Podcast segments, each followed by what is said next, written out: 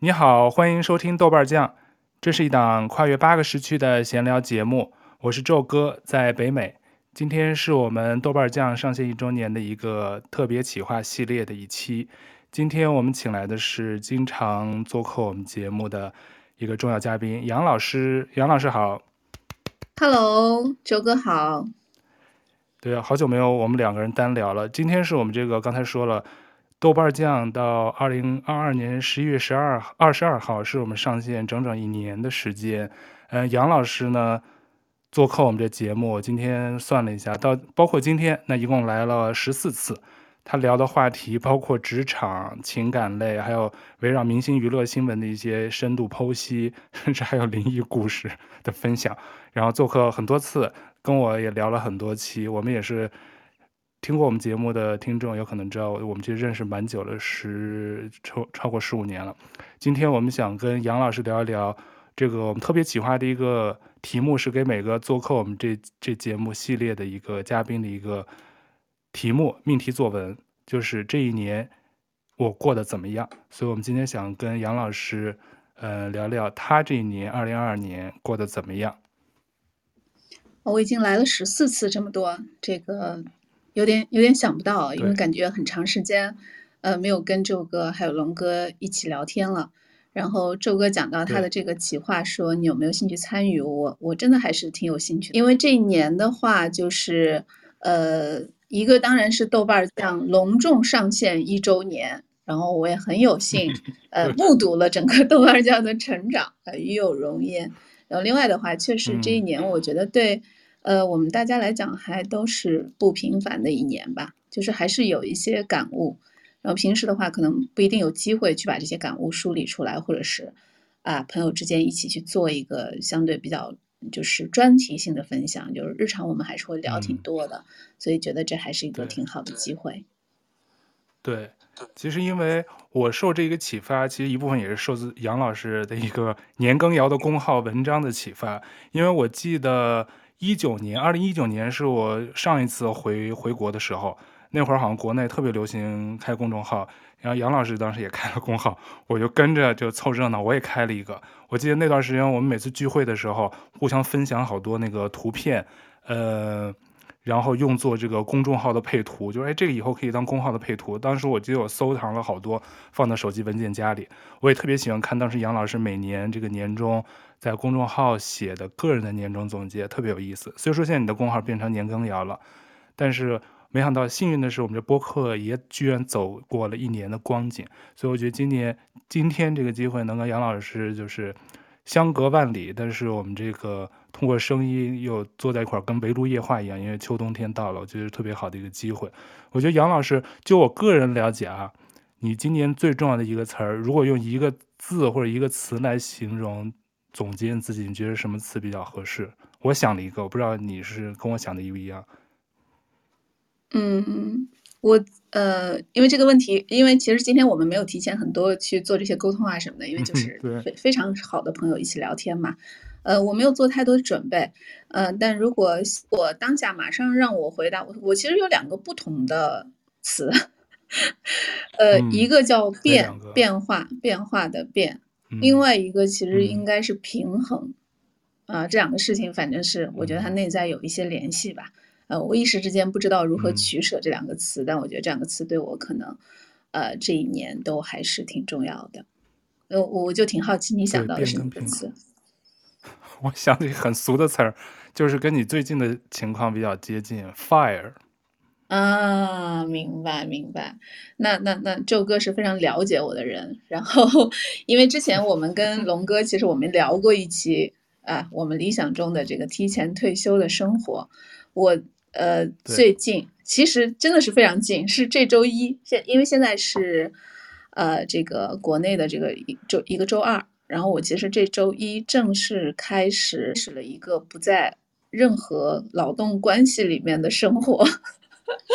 啊，恭喜恭喜！我觉得对，其实从你年初，我记得是春天吧，我们聊过一期话题，嗯、就聊 fire，当时。我是知道你有这个打算，但是从你有这个想法到成型，我知道中间也有一些各种因素，有时候也不是那么能够马上随心意，今天说了，明天就能动了。但我知道你一直往这个小目标一直在努力，所以我中间问过你几次，直到你这个官方官宣的这个 Fire Day One 开始，我觉得应该是。你 Fire Day One 以后参加的第一个节目录制吧？啊、呃，当然是因为呃，其实前两天还在跟朋友聊，就是我说我其实还是有一些小慌张的会。会过去我我也曾经有 gap 几个月的经历，但那个始终是在一个劳动关系里面，嗯、就是我知道，哎，我两个月以后还是会到一家公司去上班，或者说是两份工作之间，有的时候会有两三周这样。呃一般会出去旅行一下什么的，但那个时候不会有那种很慌的感觉。呃，其其实是这周开始，我人生中第一次吧，就是大学毕业开始工作之后，第一次是没有处在任何的劳动关系里面，所以此时此刻我的感觉就是很自由。呃，但要说不慌，其实也不大可能。但是，但现在肯定是会兴奋胜过那种慌张感，因为毕竟刚开始。呃，对，我觉得我还是像周哥刚讲的，因为这个话题其实我们老早就一起聊过，然后今年三四月份一起聊的时候，其实我是，呃，算是比较认真的在考虑这个话题，就是不把它当成是一个啊，就是嘴巴上讲讲的，呃，就是那种虚无缥缈的东西。从今年三四月份开始，是真的比较认真的在想这件事情，呃，所以呃，我觉得我还是做好了一些心理上的准备。呃，就我自己刚刚想到两个词，一个是变，我觉得这个变化还是挺大的。因为去年这个豆瓣酱上线的时候，其实是我刚刚换了一份新的工作，呃，几乎是同时期，就我离开了一份我工作十年的一家公司，加入了一个新的行业、新的公司。所以其实这一年真的还是变化比较大吧，就是这一年当中，从工作当中，我觉得我也学到很多东西。然后我的 Fire 的这个想法，其实跟工作本身关系不大，是跟呃我自己的一些思考啦，或者是疫情期间心理的一些变化，包括身边朋友的一些经历有。跟宙哥也聊过，就是我们其实也算是共同的一个朋友吧，我们都认识的一个朋友在。呃，今年的时候因病呃身故了，呃中此此前有一段比较长的过程，我们呃都知道这件事情。我是觉得这件事情对我的改变是挺大的，就是因为其实我们现在还算是年富力强的年纪吧，对吧？所以其实我们很少去会想这些生老病死这些话题，我们觉得这些事情离我们很遥远。所以，我们经常跟朋友，包括跟宙哥啊，跟其他很好的朋友在一起聊，都会说：“哎，等到什么什么时候，我就要怎样？呃，等我退休了，我就要去哪里哪里。嗯，等我准备好了，等我攒够了足够的钱，我就要过我想过的生活。”呃，那这个朋友的经历其实是真的很触触动到我，因为这个朋友，我们平时可能属于那种啊，一年还是会在一起吃几次饭，然后平时。会聊个天啊，然后有所交流，不是非常非常亲密的那个，呃，就是至亲好友。但我觉得这件事情的的确确，因为他跟我差不多同岁，可能比我还要小个一两岁。我觉得这件事情的的确确，呃，讲敲醒了警钟，可能有点过于严肃啊，但是的的确确提醒了我，就是其实是讲出来就很直白的一句话，就是想做什么要。呃，认认真真的去计划，然后就是早点去做吧。所以这个是我这一年我觉得心心理上比较大的一个变化。嗯，那等于那个就是说我们认识那朋友的这个离去，我觉得可能是一个加速了你想赶紧做自己想做的这事儿的一个动力吧，是吧？也算是一个催化剂那种感觉。嗯是因为龙哥，我们那次聊这个提前退休的事情，因为我跟周哥在这方面会比较像，就是我们其实咱俩其实都没有把工作当成一个我人生中非常非常重要的一个追求。对，啊、呃，就是工作，我们工作可能一直也还是比较认真尽责，也还是一个比较职业化的人，但是也就仅此而已。我觉得我的确是这样的，就是我可以把工作做得很好，然后对我在我的每份工作当中可能。别人会觉得我还是比较认真的一个人，呃，但是我其实非常早，我比较向往的就是在就是一个无组织、无纪律的生活。就是这个可能跟每个人的呃生活经历、个性都有关系。因为我的家庭是我父母管教我非常严格的一个家庭，那么所以其实我人生最大的一个追求就是自由。啊、呃，这个也是像一些父母敲醒了警钟啊，就是管得越严，就是 呃，我会觉得我人生当中真的没有任何事情比自由自在更重要。其实我父母当然对我是很好，但他们确实是比较严格，所以我会觉得说，哎，挣很多的钱，或者说我呃在公司里面有个很高的地位，别人都呃围绕着我，给我很多的赞美，我觉得这些事情通通对我来说都不如我想做什么就做什么啊、呃，或者说。不是有一句话嘛，说自由其实不是你想做什么就做什么，而是你想不做什么就可以不做什么。我觉得后者可能对我来说更重要。嗯、所以其实呃，离开组织对我来说是非常重要的一个事儿，因为人在一个组织当中就不可能呃不去做自己不想做的事情。对，那肯定、嗯、就不能那么随心了嘛，是吧？对，然后其实就像你刚刚讲的那个朋友的呃离开，其实是推了我一把。因为原来会觉得，哎呀，再再赚两年钱，再赚三年钱，我可以准备的更充分一点。但后来我觉得其实可能不是这样。嗯。那杨老师，刚才你也说的，说你刚才给你自己定义说，今年因为都快到年底了嘛，你说是两个词，一个是变，还有一个平衡，你能分别来讲讲你这个变跟平衡都体现在哪你？为什么给自己这样的定义吗？我不知道你变是，比如 fire 生活，这是一个很大很大的转变。我知道你可能都还没有怎么跟家里人说，是吧？因为父母应该不会说。我我估计是，如果是我，我们家肯定也不能接受，除非有中奖彩票。我爸妈肯定说，你挣够钱了，你不上班，因为就像你说的，不管是体制内体制外，就是家长或者不光光家长，我觉得大波大多数包括我们的同龄人，觉得在三四十岁的时候，你已经就不上班，除非你真是富二代，家里超有钱。像一般的像我们这种工薪层，就是打工族。一般我觉得做这个的，其实真的要有勇气。当然，你除了有资金这方面的实力，但是像你说的，精神上的这种心理建设很重要。因为之前咱们也私下聊过，就说这思心理建设，就是明天开始我真的不用去上班，跟休假不上班那两个概念，哪怕是像你说的一两个月不上班，那还是知道有份工作托底嘛，工资还是能到账的嘛。嗯、但这个就可能从这下个你这月底开始就没有工资，每个月固定打到你的银行卡上了。这是完全不一样的，还有就是跟人的交流啊，这个心理建设，当然这可能慢慢来。我觉得等你过段时间，我们可以回头再说，跟你现在预想的一不一样。但是从你这个做心理建设，从想到实践到这个付诸实施，这快一这大概也一年。你觉得变跟你的平衡都体现在哪儿？是都是围绕你的 FIRE 生活的准备开始的呢，还是跟它不相关的一些其他的生活的一些剪影体现呢？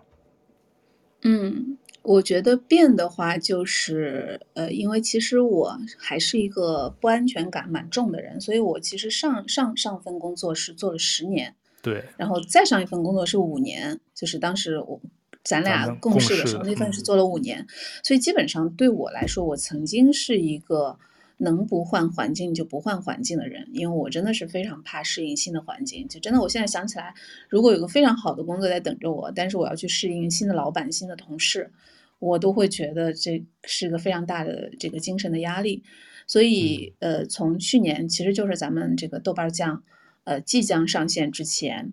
嗯，我觉得还是有一些变化，就是我相当于离开了我一份工作了十年的工作，非常熟悉的一个环境。到了一个新的行业里面，呃，我当时其实一直，因为其实当时也是慌的，但我一直差不多这一年吧，用来呃鼓励自己的一句话，就是《一代宗师》里面，应该是梁朝伟讲的那句，哎，梁朝伟还是章子怡，我突然不含糊了，就叫“宁在一丝变，莫在一丝停”，就是如果我不知所措的时候，我宁愿动起来，可能会比我停下来啊，就是一成不变要好一些。所以，呃，这一年，因为一年真的很快嘛，我要适应一个新的环境，适应一个新的，呃，新的同事们、老板们，呃，我会觉得在这个过程当中有很多让人很兴奋的东西，然后包括刚刚讲到那件事情，呃，朋友突然患了这种非常严重的疾病，然后很快就，呃，就是离开我们，我是觉得充满了很多的变化，我也在不停的调整自己。然后说到平衡呢。是因为，呃，我原来觉得我之前像是在，就是还是有点像在温室里面，就是嗯，在一个环境里待久了，周围都是你熟悉的人，做的事情也都是熟悉的事情，我也非常熟练。呃，待久了之后，其实反而有一段时间我的状态是比较差的，就是我刚刚也提到，我曾经 gap 过几个月，就是严重的神经衰弱和失眠 等等。对对对。就是呃，然后去年以来呢，就是我换了新的工作，然后包括要适应不同的环境，包括通勤等等这些，呃，这个包括我要学习新的知识这种这种负担吧。但我觉得这一年我维持这个心身心的平衡还算可以，也可能是之前有过一些经验。然后反过来讲，就是很有意思的一件事情，就是呃，这半年以来，呃，其实很多朋友。包括他们朋友身边的朋友托他来问我，就是睡不着觉应该怎么办？就是我发现 周围睡不着觉，我觉得是精神焦虑导致的越来越多。然后我在朋，因为我在朋友圈里面是一个出了名的睡不好的人，然后大家知道说我曾经睡得非常非常不好，然后现在还可以，之后就会纷纷来问我说，哎，睡不着觉应该吃点什么东西，或者是有什么样的方法？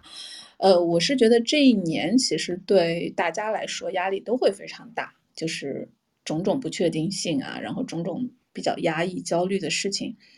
呃，但我觉得我还是尽我最大的努力，呃，让自己就是身心还还算是比较平衡吧。就外界会有些变化，包括我讲这次，呃，其实我我我很多同事都不相信我真的是裸辞，就他们会觉得说，哎，你是。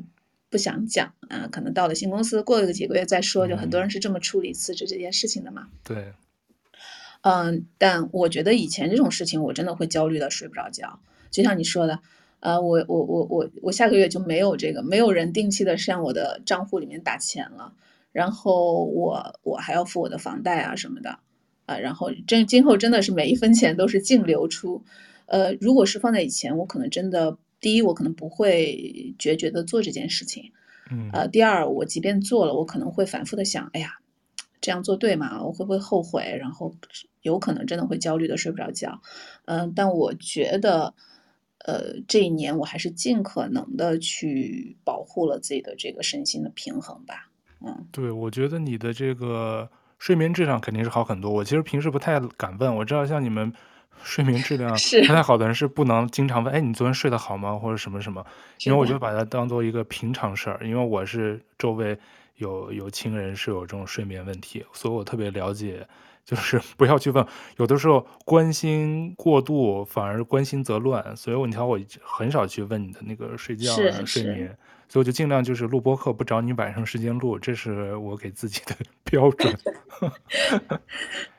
但。但因为我我现在正在看你那个最后一篇啊，就是你去年二零二一年的这个年终总结，你其实也提到了，就是你这个给自己怎么制造安全感，包括冥想，你要想象一个放松和感到安全的场景。嗯、你当时想象的是那年去日本滑雪，好像是是吧？冥想挚爱场景的 top three，你好像有应该是。去滑雪，但是你自己也说了，年底是一个特别好的时候，就像米兰昆德拉说的，每人都可以做十五分钟的作家，就跟每个人都可以做讲五分钟脱口秀。嗯、我怎么想起这句话？那你觉得今年你就现在一脑中闪过，你觉得今年最美好的这个场景是啥？呃，这个问题其实问的特别好啊，我觉得 宙哥这个。媒体人的功力还是还是在的。哎呦，承蒙夸奖。呃，因为其实如果往前倒，比如说三年四年，我觉得我都可以很快的脑子里面会反映出来。嗯啊，我的那个场景，就像你刚刚讲的，呃，那个的确就是我当时的呃这个真实的感觉，就是可能每到年底想起来就会有几个非常非常特殊的场景，但是今年好像真的就比较难。今年好像更像是一连串的小小的事情的努力，嗯，呃，就比如说我前段时间就是正好做了那个眼睛的那个激光的手术，嗯，对，然后术后呢，一呃，我觉得这个也是我今年的一个变化，就是我以前面对一个事情我会左右犹豫，啊，我会哎听听哎好不好啊，或者不好的意见听听，好的意见听听，然后左右摇摆。我觉得今年我不知道为什么，我的确是有一种时不我待的感觉，就是一件事情当然还是要做点功课，但是在做好功课的前提之下，就能做就去做。然后正好做了，正好是一个月之前做了这个手术之后，医生就说，嗯，呃，你这一个月最好就是尽量的少用手机和电脑。所以这段时间我是每天逼迫自己出门，呃，到就是尽可能多的时间待在外面。然后正好北京是秋天嘛，今年北京的秋天又还，呃，我不知道为什么就特别长，然后就很漂亮。所以我就每天都逼迫自己在公园里面走走啊，然后看看树啊，看看动物什么的。我觉得今年我没有那种一下子就闪念在脑子里面。啊，非常明确的一个场景，说我就想此时此刻回到那里去。今年我觉得更多的是这种呃很小的日常的场景，然后呃，但说到这里，我突然想起来，就是在今年年初，今年年初其实相当于是上一个冬天，北京的雪非常的多，嗯。然后，因为我现在的工作，呃，就上一份工作，我是通勤是非常非常久的，北京的通勤要非常久。对。然后，呃，我印象当中就是有一个下雪天，就是北京是应该是连续绵延下了两个整天的雪，其实也还挺少见的，就非常非常大的一场雪。然后那两天我就没有去上班，然后我就一直在家里面，然后开着那个很温暖的灯，然后在自己家里面看看书什么的。我就觉得，这个好像就是我想要的东西。就这个说起来有点那个文艺青年的那个酸劲儿哈。嗯。我当时就好像有点要下定决心说，呃，我我可以为这个东西付出一些，付出的东西可能就是，比如说你短时间内不能赚钱，然后你的安全感一定还是会受到一些伤害嘛。我现在说起来比较轻松，可能一个月之后我会觉得啊，怎么回事？我这对吧？我每每个月的账单都是负的。我现在好歹每个月账单是正的，呃，我一定会损失掉一些东西，然后甚至于，呃，自己的心态会不会有一些不平衡什么的，我都不知道，现在都还是未知数。但是说到这儿，我突然觉得那个场景对我来说应该是今年的一个标志性的东西，就是，呃，因为成年人不像我们小的时候幻想当中说啊，我想当公主或者我想怎么怎么样，成年人的选择一定是有利有弊的。呃，我当时就比较确信说，呃，我想做一个就是可以自由支配自己时间，然后我物质上可以没有什么要求的一个人，就是我愿意为这个付出一些东西。嗯，自由的灵魂真的挺重要。我、嗯、其实今天下午就是在油管上看了一个视频，一个中国人叫曾哥还叫什么哥，我忘了他名了。他从一四年就开始环球旅行，而且他真是穷游，他是真正的背了一个包，然后。没有，他是其实他说他们家人全是学医的，但是他也是学了医，学完医以后他不想做医生，他就想去搞互联网，然后搞了互联网，发现也没有那么自由。后来他一四年就开始出国背包旅行，嗯，然后基本上是在非洲。他在非洲背包旅行，他连旅馆都不住，他住那个 Couch Surfing，叫、嗯、你知道 Couch Surfing 吗？就对对，沙发冲浪客。就是挨个在人家家，而且非洲你想，其实它是很不安定，就是很多未知未知的东西嘛。然后赶上疫情这两年，他在一个国家就被困了一年，就一直走不了。然后中间因为他是坚决，就是海关他出关的时候在哪个国家我忘了，他出关的时候人家要让他给五十美金的小费，他说我不给，他说我就是不给你这个小费，他说我不该给你这个小费。然后他就没出成关，人家警察就把他带到监狱里把他关起来了。最后关了十多天，在他的中间，他我看他拍了 PO 的那照片，就特别的，然后弄弄了个那个脏辫儿，你知道吧？然后采访他的时候，他还是在一个非洲的某个人家的这个漏棚里头，就是那种车棚一样的那种，就连房 连屋檐都没有，就在棚子底下这么住。他说：“他说我知道这个国家，他说他也跟相关部门去反映，人家就说那人家问你要多少钱，他说要五十美金。”他说：“那你要五十美金，你为什么不给他呢？”最后就被警察不是抓走了吗？嗯、然后走的时候，他中间因为他在教那些，他说被关的人，还有还有一些同行，还有一些各种各式各样的人，他觉得很好玩，他教他们功夫什么的。最后好像那个局长觉得他有点不安定因素，怕他去 带动那些人做什么事儿，关了他十多天就把他放走了。放走之前呢，给他专门要签个什么文件，就让他可以离境。离境的时候，他就问他说：“我为什么一定要交这个钱？”然后那个警察局他说：“因为这是在非洲。”他说：“This is Africa。”他说：“你就 所以就要交这个钱。”他的意思就是说：“他说我知道能用钱解决的事情都不是问题。他说，但是我就是想，我能不能不用钱也能把这个解决？他说，而且这是不合理的。他就是用换来了十多天嘛。但是我说的这个故事，只是想证明他是一个从一四年到现在外头漂了得有八年吧，七八年，他才是让我真正的，而且他不做。”因为后来那采访他的那 YouTuber 就问他说：“那你是不是你这个生活来源是啥？”他说：“他基本上就是靠给人家就是以物换物吧，就是帮你打个工，嗯、然后人家可能免费提供他吃啊住啊的，他就靠这个。他他说他不拍短视频，他说他也不拍视频，嗯、他也没有开 YouTube 频道。他说因为那个特别花时间，他就不能真正享受在路上的那种感觉。他只有一个公众号，但是我看公号浏览只有一万多，其实也没有很多。”而且他应该中间，我看他公号换过名字。他那个一开始是我和好像是我和什么，这这个名字一开始就是他肯定是跟个他有个女朋友，他跟女朋友一起。但我估计中间是不是太苦，还是什么不知道什么原因，他中间去年把那工号名字就改了，改成什么二十八号房间还是什么。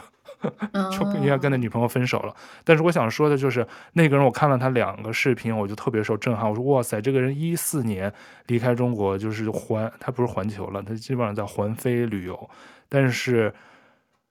他是真正就是没有什么收，他就他就保证收支平衡。他就保证他能掏了那些签证费啊，或者一些基本的那些费用，剩下的他就是简最简单的吃喝。但我看他拍的那些照片，跟当地人还有他在路上遇到的那些其他的游客拍出来的每张照片都特别开心。我觉得他那真的真正的是没有什么束缚，那种像你刚才说的那种自由的灵魂。但可能那是在某一刻、某个 moment 才能达到的。就像你刚才描述的，你可能也是没有特别惊异，没有很刻意。是在某一个生活的某一个很平凡的午后或者什么那一刻，你就多定了那个信心，就是啊，这才是我想要的，我就应该为此去努力，就头也不回的去走。嗯，是因为你像你刚刚讲的这位，我觉得我我肯定是达不到，对，就是、我们都达不到。对，因为我们都还是属于就是城市里面规规矩矩的小孩儿，就会有一些叛逆，但是 但是。呃，很难做到，就是真正的随心所欲吧。呃，我觉得其实这一年，嗯，因为就刚刚我们讲到我们共同的这位朋友，其实呃，因为大家都在一个圈子里面，身边很多朋友也会说起这个事情，但是我觉得大家说起这个事情，更加多的是会说，哎呀，挺可惜的，年纪轻轻。呃，的的确确是这样，人对于他对于他家人来说，肯定是巨大的一个伤痛。呃。但是我我确实这个事儿对我的刺激比较大，就是，呃，说的比较不不吉利一点，就为什么这件事情对我的刺激那么大，就是因为当时我知道我知道他这个得重病的消息的时候，是我正在非常努力的去，呃，适应我新的工作，因为这个新的工作不是说不好，而是说因为完全是一个全新的领域，就会比较吃力一点。嗯，然后我得知了这个消息，呃，我当时的感触。啊，反正这个说起来比较自私吧，呃，就我会马上想到自己身上，我会想，其实这件事情有可能发生在我们任何一个人的身上，嗯，我们任何一个人其实都有可能某一天醒来，突然医生说你这个病没有办法治了，嗯，呃，然后我就问自己说，如果是这样的话，我现在想干嘛？其实就是反过来，那个答案就是逼自己给出一个答案，就是你到底想要什么样的生活？因为我每天上班也好，赚钱也好，或者是我做一些自己可能不是百分之百投入的事情也好的前提是我假设自己有非常非常多的时间，然后我假设我的目标达到，假设我存到了某一个数字的钱之后，我有同样的心情、同样的体力去享受我幻想当中的那种生活，但实际上并不是这样的。我们每个人都在无可避免地走向所谓的成熟，成熟之后就是衰老。所以，呃。如果说现在的心情跟三四月份有什么变化，就三四月份我可能想的更多的是一些技术上的事情，就是我们当时聊的很多，比如说什么百分之四，对吧？二十五倍，就是这些事情啊。我现在一年一年，比如说一年随便打个比方，我一年花二十万啊，那二十五倍就是五百万，我至少要有五百万的存款，现金存款，我才可以去考虑这件事情。那如果我的花销比较大，我就要相应的这个数字会变多等等。考虑的更多的可能是技术上的问题。但我后来其实有一个，呃，我觉得有两个变化。第一个就是，如果就是那个问题，如果明天一睁眼发现这个事情发生在我身上了，我会觉得我过去的每一天过得都很值得嘛？而且当时我的答案可能并不是。嗯因为我当时觉得说，我的很多个日子是我跟自己说，再攒点钱，再攒点钱，再多赚一点，以后会更好。但我不知道那个以后是什么时候，这这这是一个点。第二个，我的想法是说，呃，其实人不是一成不变的。就比如说，我现在一年花三十万，我 FAIR 之后，我可能不会花这么多了。就是人一定不是傻子，就是说我的银行里面明明已经没有钱了，我还要一定过一个什么什么样的生活？我我个人是觉得说，呃，FAIR 的那个那个呃公式固然很重要，但其实反过来想，有很多人一辈子也赚不到那个钱，难道他们就不不不生活了吗？对啊，对吧？多少钱过就是比如说生活，比如说说个五百万或者八百万，但是我们身边大量的人可能一生工作都赚不到五百万和八百万，但他们一样过着一个还是比较正常的城市城市居民的一个生活。我觉得人就是人，其实不会就是怎么讲，就不会一成不变的等着这样的，嗯，呃，然后。像我，如果我的银行存款低到了一个我没有办法忍受、心里非常不舒服的一个地步，我自然会去想一些办法的。但是因为我始终在一个劳动关系里面，在一个固定的工作上，我就不会去想这些事情。我其实就每个月等着工资打进来。所以我觉得这两个想法其实是给我放放松了很多我思想上的压力。就是我觉得，嗯，就是我们东亚的东亚的年轻人其实真的都非常紧绷。就是那种未雨绸缪、呃。对，我们从来都不允许说，我人生中可以有一段是无所事事的。就我以前以为只有中国人是这样，后来我看了一些韩国的那个小说什么的，呃，就真的非常恐怖。我觉得韩国比我们还要吓人。就是顺便推荐一下，韩国有一个应该是八非常年轻的一个女作家叫金爱烂，她的。嗯那个有一本小说叫，应该是叫《这个夏天还好吗》，就写的真的特别特别好。然后里面讲到了大量韩国年轻人的生活，我觉得真的就跟中国很像，就是考公啊，韩国的考公也非常非常的 热门。然后大家真的是为了考公，就像我们在韩剧里面看的，他们会住到那种考试院里面去。哦。啊，就是就是那个一一九八八里面不也有嘛？对，就是在里面。住着，像国内好像说也很火哎，就是开了很多这种自习室。自习室，对对，但自习室他他不住嘛，我觉得那个住在里面真的很吓人。考公，然后包括这个就是工作的压力，包括同僚的压力，我觉得真的跟跟中国蛮像的。就我们东亚的孩子真的是非常可怜。呃，从就像我我其实这周才是我什么脱离劳动关系的第一周。我还没有开始慌，但是我是觉得说，我如果能够半年不慌的话，那我真的心理心理素质特别好。我觉得我大概率是会有一些慌张的，啊，但我就会想，我们十八九岁的时候没有叛逆过，那现在我就给自己，就算放个假，呃，又怎么了？这是这是我最近的心态，就是那个安。安慰自己，但是我觉得三三个月、六个月应该是可以，但我可能也做着说话不腰疼，我从来没有没有过那么长，而且 gap 跟就是 fire，我觉得还是不太一样。fire 因为是暂时，有可能是很长时间不会再去那种全职雇佣关系了吧，有可能做自由职业什么，但现在其实方式很多。但是如果说就跟是辞了职没有找到下家有点像，就是有可能你下家一时半会儿也是一年半载找不到。但是你又在拼命的努力找工作嘛？你可能现在就少了一个动作，就是去寻找工作，去去找雇主，或者是投简历，少了这么一个环节。可能就是安心想要去哪儿玩儿，然后准备先去哪里旅游啊，先去哪儿放松放松，然后或者是之前我们也聊过的，你打算怎么去填补一些自由时间啊，填补一些空白？因为可能旅游只是一个方式嘛，写写东西啊，比如说把你的工号捡起来呀、啊，或者多来播客聊一聊啊，不拉不拉的。对，我觉得就是现在我还处在说，呃，现在我我有一种心态，就是我要弥补一下过去这三年，就是，呃，因为过去三年对大家来说，对都太难了，呃，对，就是，呃，反正之前跟朋友之间有过一个聊天，就是因为今年或者说呃这段时间北京的管控其实非常严了，所以很多出京都面临着回不了北京的情况。然后有一天呢，我跟一个朋友聊起来，他本来说他想去呃就是去外面旅游，说你要不要一起？我说行啊，反正我现在不上班。后来我们再次聊起这件事情的时候，他就说，哎呀算了，说那个还是再等等吧，现在出去可能回不来。后来我就跟他讲，那我要出去了。呃，我的点是在于说，去年我我现在回想起去年和二零年，我就会后悔，哎，那个时候我怎么没有多出去？因为那个时候其实国内的整个疫情的情况还是比较 OK 的，就大家其实相对来说，除了不能出国之外，还算是比较自由。我我我现在想起那个时候，我就会想，我为什么那时候没有多出多出去走走？然后我就不想说明年，我回忆起今年来，我还是在后悔。我想只要存在这个可能性，那我就出去，然后我接受有可能会发生的后果，因为那些事情是我自己没有办法掌控的嘛。比如说，如果到了某一个地方，那个地方发现疫情，什么静默了，或者是我到那个地方之后，我没有办法按计划回到北京，我觉得那 OK，我接受，就是作为一个成年人。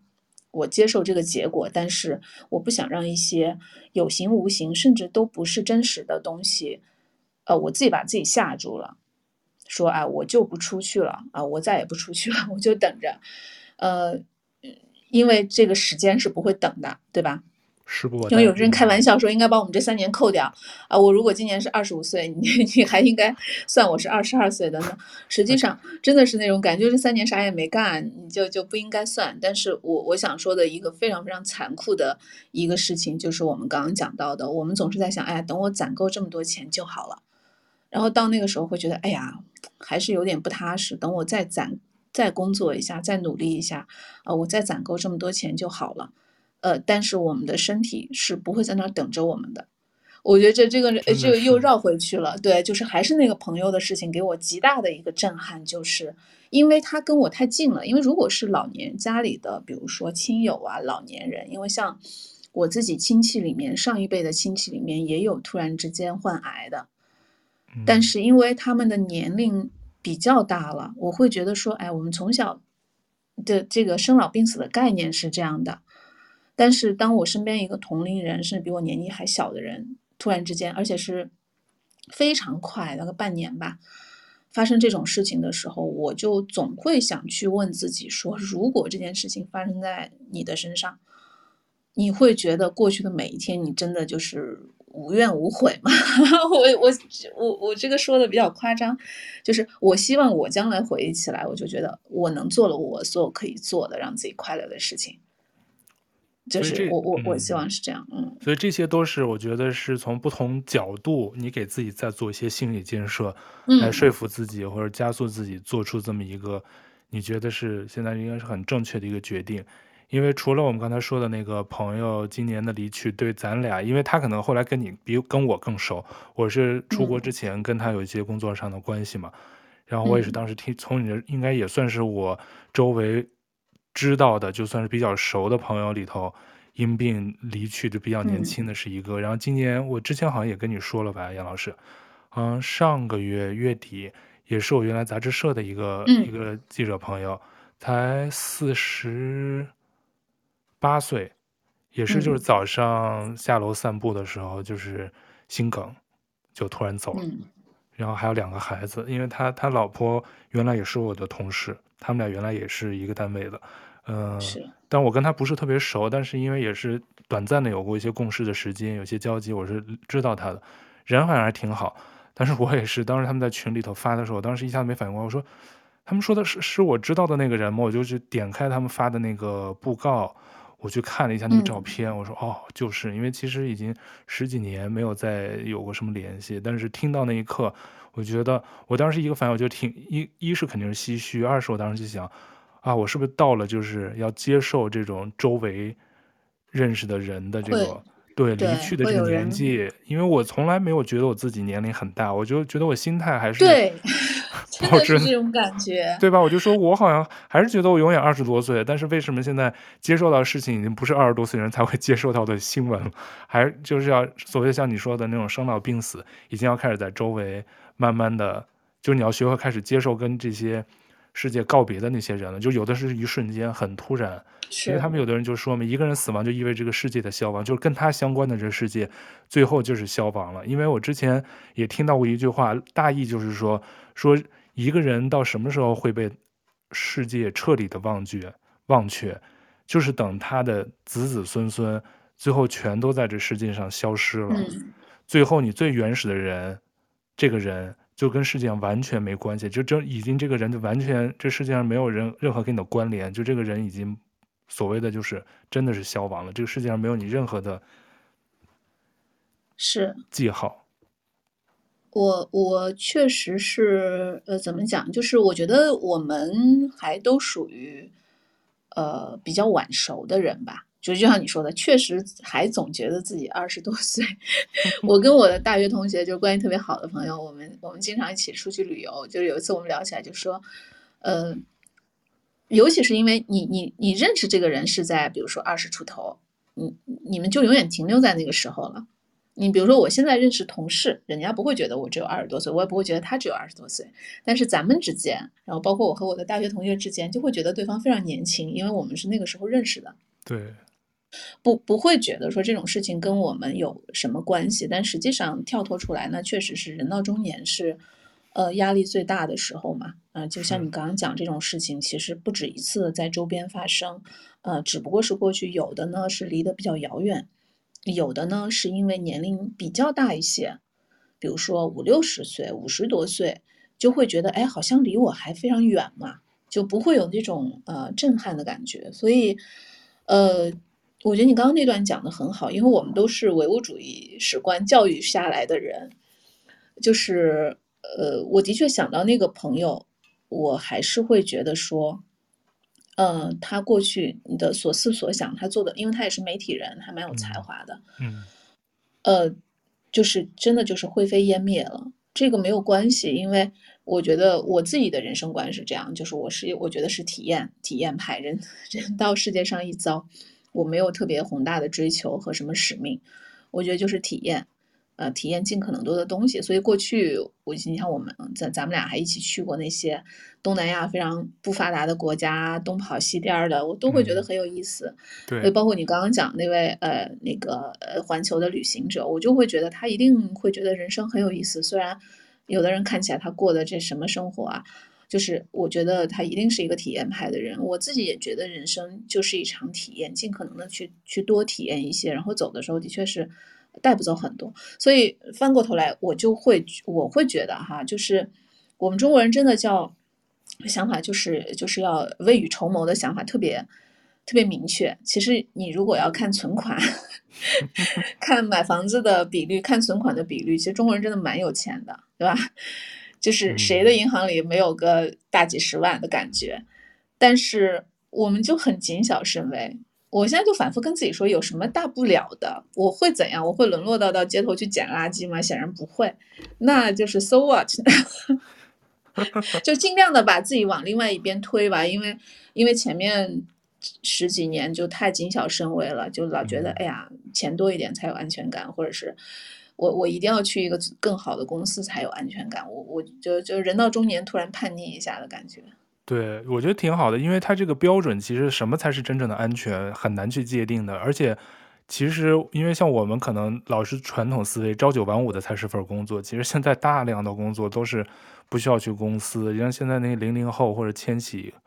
或者 G 世代的那些人，嗯、其实他 YouTuber 啊或者做个短视频，他就完全就可以养活自己了，不一定说是挣很多钱，但是他至少每个月的收入其实是够，可能比你去每天去公司上班挣的还多，而且还。做自己想做的事儿，其实挺好的，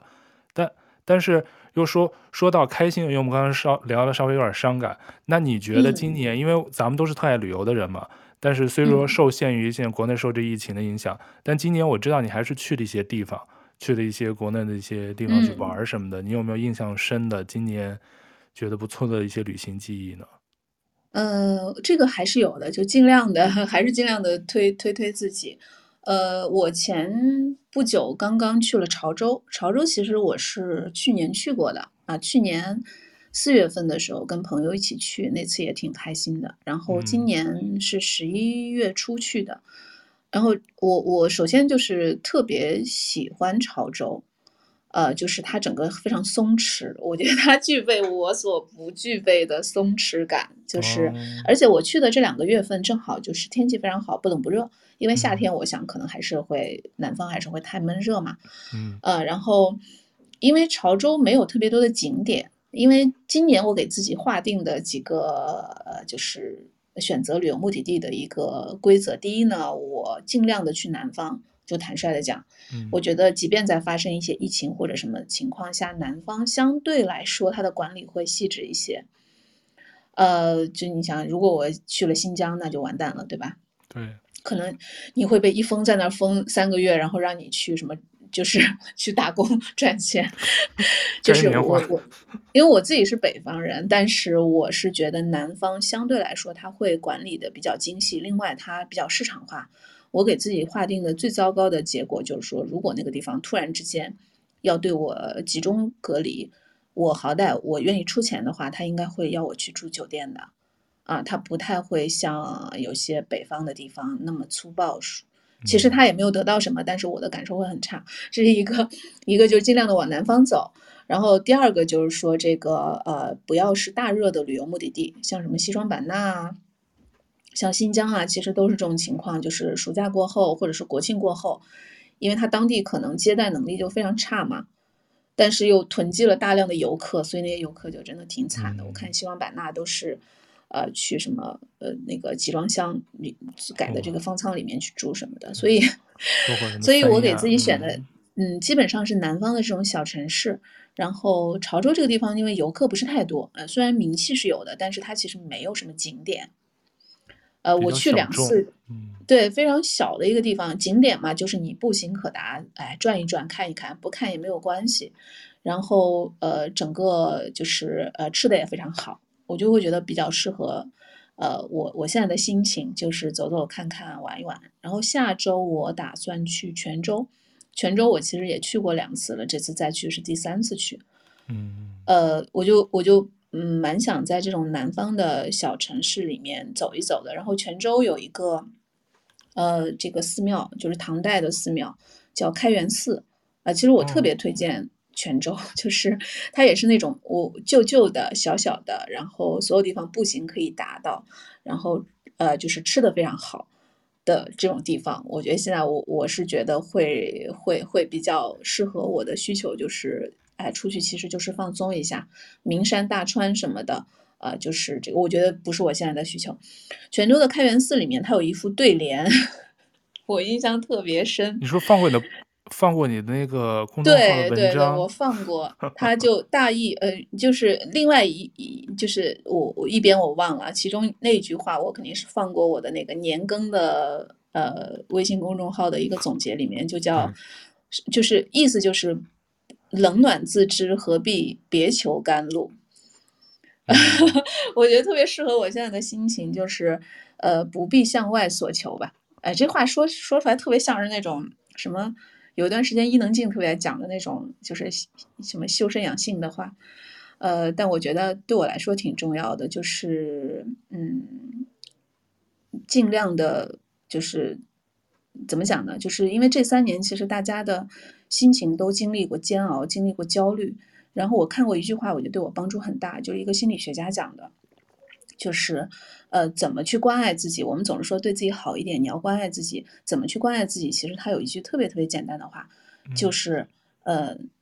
因为很多时候我们不知道该怎么执行，怎么关爱自己，对吧？他很空的一句话，对自己好一些。啊，那么我我我我我买最贵的包，我买最贵的化妆品，是不是对自己好一些？然后他有一句话说，你就想象你是你自己最好的朋友，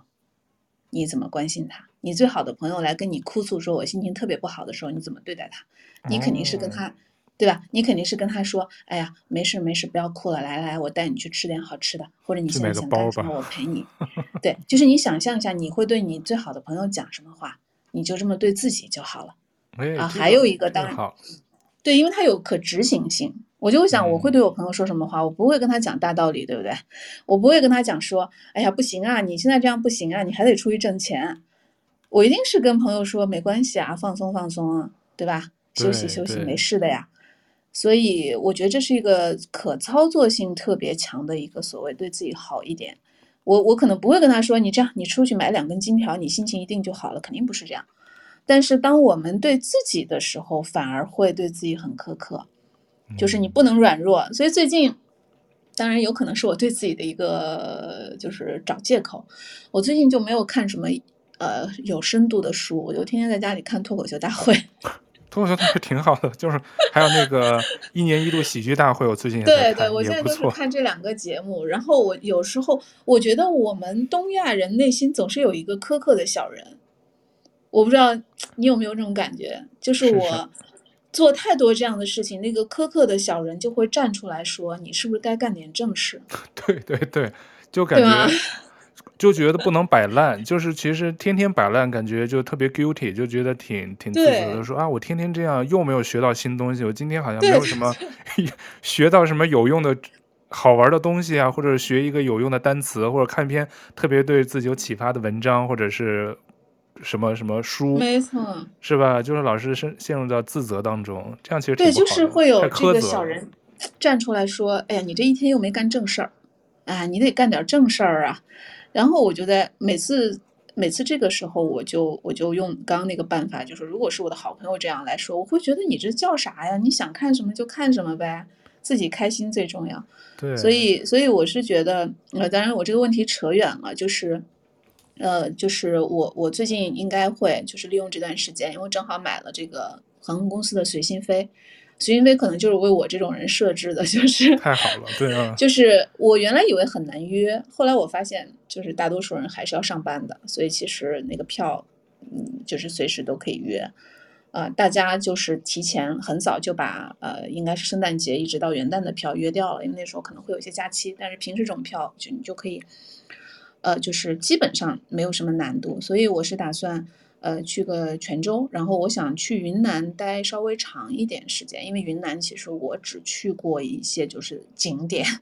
就什么丽江啊、香格里拉，我没有走过云南的小的地方，我就想啊，既然有这个随心飞，我就可能云南的一些小地方，什么普洱啊、建水啊，就是我我应该会到这些小，我觉得我非常喜欢这种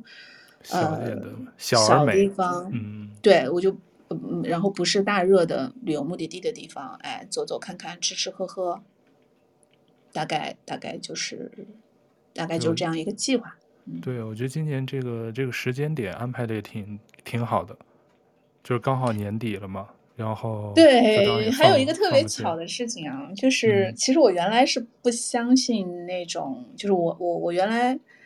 不是很喜欢讲什么一切都是最好的安排这种话，我觉得特别鸡汤。嗯哼。就是凭什么一切都是最好安排？然后，因为这段时间可能就是还是所谓呃，就是裸辞的这种事情，还是会不断的去找一些理由给自己。嗯，我就会觉得说啊，我可能还是做对了，因为呃，就是有一些事情就特别的顺。然后正好上周五我去公司交接，就上周五是我的 last day。嗯，然后正好国家出了那个二十条。就是对，对放松，我就我就看，哎，这不是给我量身定制的吗？就是我还是会找一些这种小的点，跟不断的强调说，呃，可能也还是对的啊，因为就回到咱们俩刚刚讲的，就那个苛刻的小人，其实还是会出来说你这样行吗？对吧？但我觉得这是怎么说？就是我们从小的这种观念啊形成的，就是。偶尔做出一些这种叛 所谓反反常叛逆的小举动，嗯，总是觉得自己跟自己过不去。但是，又回到我们刚才说的这么多话里头，我觉得其实人活一辈子，就经常说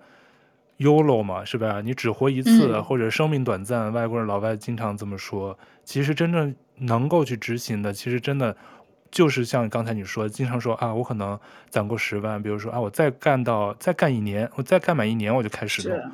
就是这个明日复明日。但是你像碰到像疫情的这种完全突如其来的，而且经历，还有这个整个持续时间这么长，像我这到今年十一月份，刚好也是三年没回国了。我是记得上一次回国就是一九年，嗯，而且刚才你也谈到了那个北京的秋天，我记得上一次咱们在北京，刚好我因为是当时一九年也是十月份回去的，我记得我们还有一个朋友关系好的朋友，我们不是去三里屯，还去那个使馆使馆街那边，三里屯使馆街那儿去照一些照片，下午还去喝了喝了茶，喝了下午茶。然后在那摆拍了一些凹造的一些照片，是吧？是，就是那个银杏树嘛。对，差不多现在也正好是那个时候。我我有时候就会骑个自行车过去，就觉得真的还是挺美的。嗯，对，因为我也看到一些朋友在那个朋友圈发的，我说啊，今年北京秋天真是还蛮长的。我给家里打电话，他们也说今天哎出奇的暖和，去年好像这会儿都下了一场雪了，今年就天气还不错。嗯、我说哎呀，真是我。我其实更怀念，就是想去见见你们这些朋友，见家人，见见家人，因为真是三年，我完全没想到，因为原来真是基本上一年回去一次，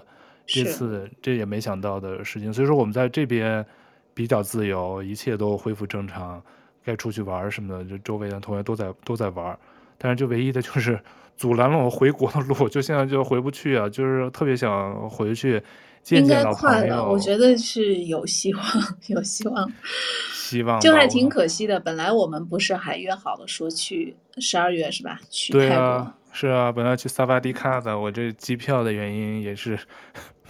没成。我觉得应该是还是还是有希望的吧，但是、嗯，呃，反正挺有意思的。这个是题外话。其实这几年我我自己还好，但是也有一些，就是有人会讲说朋友圈里的各种呃言论非常的撕裂嘛，你记得吗？嗯对呃，对，对于疫情，对于防控，然后对于什么战争之类的，非常非常的撕裂。我自己觉得还好，因为我朋友圈里的闲人比较少，就是就是都还算是比较熟悉的人，所以大家，呃，不说是三观一致吧，我觉得基本上观点还比较类似。然后我我反正我我，但是我有时候也会有意识的关闭掉一些就是信息的通道，就是我觉得我们会处在一个状态里，就是。我很焦虑，我摆脱焦虑的方式就是不断的去摄取一些信息，然后我越摄取越焦虑，因为你会看到各种各样的，呃，悲惨的事情，然后悲惨的事情和一些让你没有办法接受的一些论调，啊、呃，就是包括，嗯、就是所以我现在就我觉得我没有那么强大的情况下，我就不去看，就比如说。呃，现在因为还好了，因为现在这个奥密克戎实在是防不住，所以骂声比较少了。呃，就是在所谓呃，就是已经清零之后，有的时候会冒出来一个人说他去，比如说去了酒吧啊，去了餐厅，就会有很多人骂他说什么时候了，你还在到处逛之类的。就是我看到这种言论，我会觉得我脑子嗡嗡的，对啊，就非常非常难受。你就会觉得这都是一些什么人生活在你的周围？所以我我我现在。就是这个这个强行的扣一下主题，就是说，我觉得这一年挺不容易的，就是，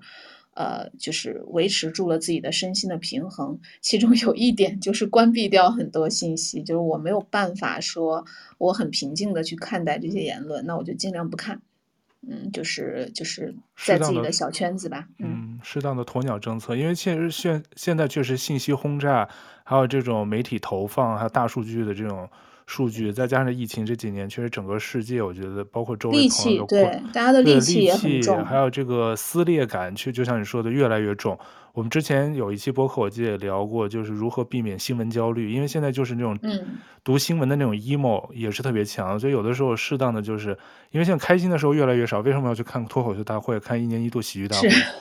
我就是说，就是现在想笑都已经很难了。就我为什么还要去自己找气受？就是有时候确实改变不了。有的时候，我现在跟家里人啊，或者这个朋友群里头，我转新闻也是越来越少。原来我特别爱转嘛，你也发现了，我现在其实转的相对少一些。嗯、我就说啊，其实应该看点其他什么开心的小段子啊什么的。就是有的时候活在当下也蛮重要的。是，我觉得反正。嗯，咱们以前好像半开玩笑的聊过，说这三年我们就是都还好好的活着，然后呢，心理上没有出特别大的问题，就已经非常非常了不起了。对，我今天一朋友还跟我说，他说啊，他说其实健健康康的活着，我们现在互相能看到对方，他说比啥都重要。其实有的时候就是知足常乐，听上去挺俗气的，但是在这种时候，有的时候。确实，我觉得这种心理的慰藉，包括今天你说的那个方法，我觉得以后包括听到的这个，你也可以试一下，就是跟自己，如果你就是你的朋友，你会怎么跟他说？我觉得这个方法还挺有效，我下次可以尝试一下。嗯、对，因为我我这个人是属于就是特脆弱的人，所以我会在生活当中需需要呃。不停的去寻找一些办法，就包括生理上的，比如说睡眠不好怎么办，包括一些心理上的。然后我觉得现在也是属于叫久久病成医吧，就老中医，就是会有会有一些小的小的方式来尽可能的让自己，就是我觉得就像就是一个很脆弱的一个容器一样，其实尽可能还是端在手上不摔掉。我觉得这样我们都已经，嗯、呃，我我我我们彼此吧，这一年都还是挺了不起的。又又活又活了一年，那我，我觉得今天聊了，就我们好久没有一对一的这么聊了。我觉得就到最后，我想引用你原来写过的一句话，我觉得还挺适合当我们今天这个年的年终，也不是年终了，系列一周年系列的一个一期节目的这个结尾，就是说你当时说，哪怕我。或者我们以及讲出的任何东西都平凡，甚至无聊，甚至庸俗，甚至刻薄，可那是只有彼此剖白才会有的赤裸的诚实。就是怎么说呢，朋友们，有时候人间也值得。最后用你当时，我不知道你还记不记得，二零二一年你去八月去贵州的时候，你在嗯天气特别炎热，没有游客，山涌奔山泉奔涌而下于林间。石板路上只有一个人，那一刻甚至生出一点点恐惧。一些美国电影的傻白甜主角就是在这种场景里被害的。然后我就看到了这块告示牌，你还记得那块告告示牌上写的什么吗？我记得非常清楚，因为当时正好是我面临着我是是不是要离开一个，呃，我十年非常安稳、收入也不错的工作，去一个未知的一个新的领域。那句话我记得非常非常的清楚，哎，我特别感动啊！就是对啊，我这个年更的年更的微信，这个这个这个周哥还会找出来看，叫“请顺流而下，不走回头路”。对，我觉得这句话其实特别适合，一是做我们今天节目的 closing，二是就是恭喜杨老师又迈出人生更重要的一步，开始 fire 生活，然后开始一个全新的人生篇章。这跟他原来换工作我觉得不太一样。我也想把这句话跟他、跟跟我自己、跟所有这一年度过不平凡的又一年，二零二二年的你们分享。这句话原话是：“请顺溪流而下，全程不走回头路。”所以我也希望那个杨老师的 FIRE 生活继续勇往直前的走下去，然后过段时间再回到我们节目里，跟我们再聊聊你这个。两个月、三个月以后有什么新的心态上的变化，跟我们分享一些什么 FIRE 生活的小 tips 什么的。嗯，一定会的。然后我在想，就是如果在这个过程当中，我有一些焦虑，有一些反复。呃，我也会很坦诚的告诉大家，因为既然 “fire” 这个词现在变得很热，我觉得至少我可以啊、呃，用自己的经验教训吧，就提供一些真实的经验教训，就没有经过化妆粉饰的这些东西，我觉得也也许可以给大家一点点参考。就我会，呃，就是几个月之后，我会特别真真实的过来讲一下。好好好，那时候我再欢迎，然后也预祝你的这个旅途愉快，然后谢谢你今天来我们节目。跟我们做这一系列节目的第一个聊天的嘉宾，请顺溪流而下，全程不走回头路。谢谢你，也谢谢你的收听。感谢宙哥和不在场的龙哥，然后祝豆瓣酱越办越好，走出啊、呃、加拿大，走出中国，走出中国，走出华语区是吗？对，越办越好，一定会的。好，谢谢。好，好，谢谢杨老师做客我们今天的节目，谢谢你们的收听，我们下期再见喽，拜拜，拜拜。